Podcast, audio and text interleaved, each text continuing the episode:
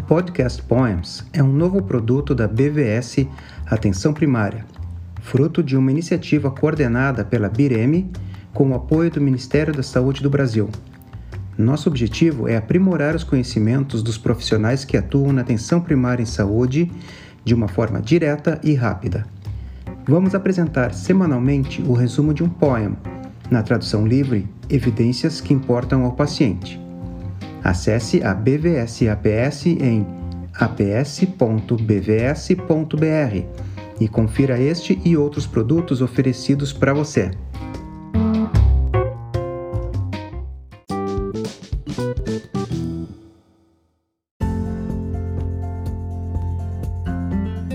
Olá, eu sou Luciano Duro, médico de família e comunidade, mestre e doutor em epidemiologia. E desde a temporada 1 eu apresento semanalmente o resumo de um poema, na tradução livre, evidências que importam ao paciente, ou de algum artigo com este foco, além de discutir algum tema relativo ao estudo da epidemiologia.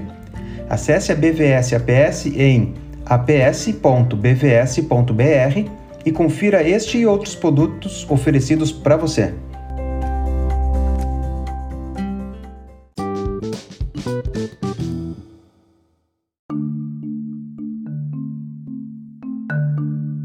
Neste segundo episódio da série final da segunda temporada, falando sobre relações entre causas e efeitos, eu vou comentar os resultados de uma coorte publicada no Lancet no início de dezembro agora de 2022, demonstrando uma relação entre a exposição em crianças e adolescentes a exames de tomografias de cabeça e pescoço e o desenvolvimento de neoplasias no futuro.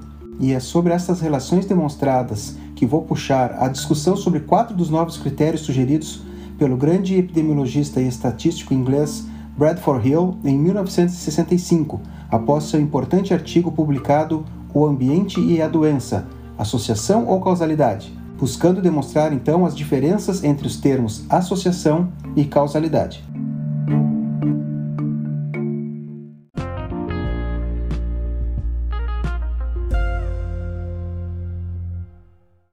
Não se tem dúvidas que o advento das tomografias computadorizadas melhorou a acurácia diagnóstica de muitos problemas de saúde na população. No entanto, é importante frisar que durante os anos 90 houve uma explosão na utilização deste recurso em crianças e jovens, apesar da redução a partir dos anos 2010. Embora os benefícios desses avanços sejam amplamente reconhecidos, o mesmo não ocorre com os potenciais malefícios. No caso dos exames radiológicos, como a tomografia computadorizada, radiografia e cintilografia, estão a exposição à radiação ionizante, eventos adversos relacionados aos, ao uso de meios de contraste e a superestimação da incidência de doenças e da efetividade de uma intervenção. A tomografia computadorizada ela é um dos exames radiológicos que emitem doses relativamente baixas em seus exames. Alguns recebem doses moderadas e um número menor recebe doses altas ou muito altas. Pesquisadores mostram que cerca de 29 mil casos de câncer são esperados em decorrência de aproximadamente 72 milhões de tomografias realizadas nos Estados Unidos. Isso é devido ao efeito carcinogênico que a radiação ionizante tem nos humanos, causando danos no DNA que são rapidamente reparados pelos sistemas de proteção do corpo, mas que eventualmente podem falhar, levando a mutações que estão relacionadas ao aparecimento do câncer. A relação carcinogênica das radiações ionizantes vem sendo demonstrada em diversos estudos, principalmente após a exposição da bomba, da bomba atômica no Japão, acidente nuclear em Chernobyl, em pacientes expostos ao tratamento do câncer ou doenças não neoplásicas com altas doses de radiação e da exposição ocupacional, como ocorre com os mineradores de urânio. Em função desses riscos, também várias ações são realizadas mundialmente, como recomendações de agências especializadas e protocolos. Mas mesmo assim, estudos têm demonstrado que várias pessoas têm se submetido à exposição aos raios ionizantes de forma desnecessária e que a redução da quantidade de radiação utilizada não tem mostrado perda na acurácia diagnóstica. Dentre as possíveis consequências dessa exposição está o risco aumentado do câncer cerebral, porque é uma neoplasia frequente em crianças e a tomografia de crânio também é um dos exames de imagem mais realizados em pacientes pediátricos. Da mesma forma, estudos vêm demonstrando a relação positiva entre a exposição de crianças a tomografias de crânio e o surgimento de tumor cerebral, mas ainda com certas fragilidades nos seus delineamentos. O estudo aqui comentado foi um grande estudo de coorte multicêntrico com o objetivo de examinar melhor essa relação. Confere aí. EPICT, o estudo epidemiológico para quantificar riscos para tomografia computadorizada pediátrica e otimizar doses, sob a tutela da Organização Mundial de Saúde, foi criado para investigar a relação entre a exposição à radiação ionizante de tomografias computadorizadas na infância e adolescência e possíveis efeitos tardios atribuíveis à saúde.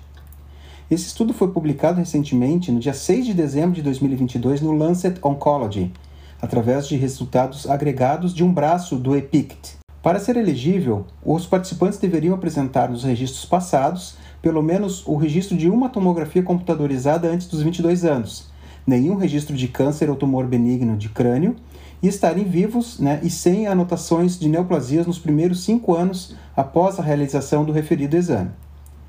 Dos 948.174 participantes identificados, 658.752, ou seja, 69%, foram elegíveis para o estudo. Durante um acompanhamento médio de aproximadamente 5 anos e meio, foram encontrados 165 cânceres cerebrais, e uma relação de dose-resposta significativa entre aqueles que apresentavam neoplasia e os que não a apresentavam. O excesso de risco para todos os tipos de neoplasia cerebrais encontrado foi um aumento de 27% para cada incremento de 100 mg de dose acumulada e de 11% para esse incremento de doses para gliomas em separado.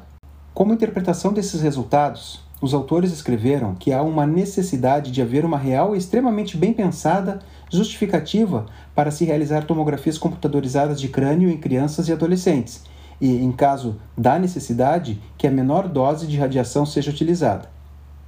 Agora, dando seguimento à série de comentários acerca das relações causais em epidemiologia, quero falar para vocês sobre os aprendizados a partir da publicação do grande epidemiologista e estatístico inglês Sir Austin Bradford Hill que em 1965 publicou seu grande estudo O Ambiente e a Doença, Associação ou Causalidade.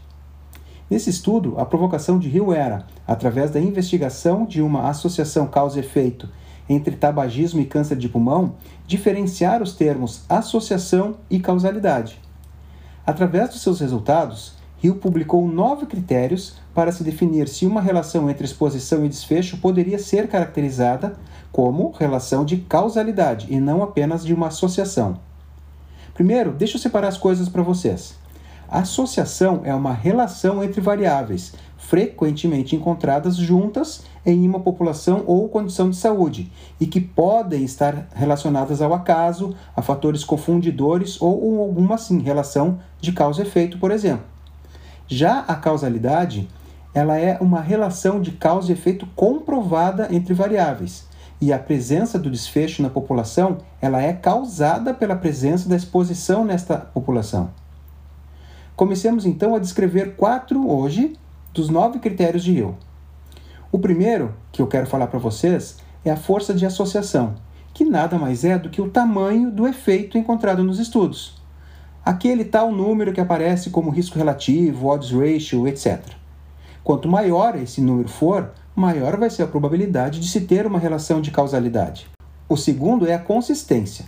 Quanto mais estudos forem publicados relatando a mesma relação entre exposição e desfecho, maior é a probabilidade de haver essa relação causa e consequência. O terceiro é a temporalidade. Apesar de óbvio, é o critério mais forte de entre os nove descritos por Hill. Isso porque ele fala da necessidade de que, para se determinar que uma causa, que uma coisa causa outra, é preciso que a pessoa seja primeiramente exposta a essa causa para depois apresentar essa consequência, o desfecho. Isso foi descrito nos métodos desse estudo que eu apresentei para vocês, onde foi determinado que para ser elegível, o indivíduo não deveria ter o diagnóstico de qualquer neoplasia, ou seja, o desfecho desejado a ser estudado no momento da realização da tomografia, né, no momento da exposição àquela citada causa, e nem ter desenvolvido nos cinco anos subsequentes, justamente para retirar qualquer possibilidade de já haver um câncer escondido e confundir essa relação estudada. A temporalidade, portanto, é o único critério necessário se ter entre todos os propostos por Hill. O quarto aqui é o efeito dose-resposta, que é exatamente o que foi demonstrado no estudo que apresentei para vocês.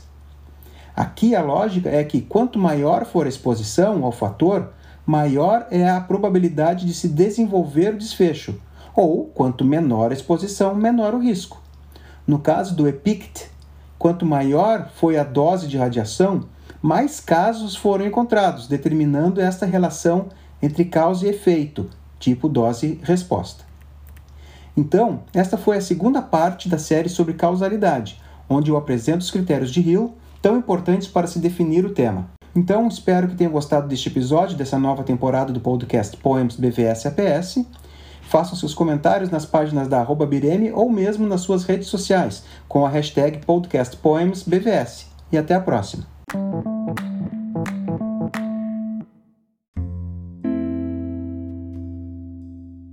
Obrigado a você, ouvinte, por nos acompanhar até aqui. Com produção, roteiro e produção técnica de Luciano Duro. Nos siga nos principais serviços de streaming para ouvir este e outros episódios do podcast Poems da BVS APS.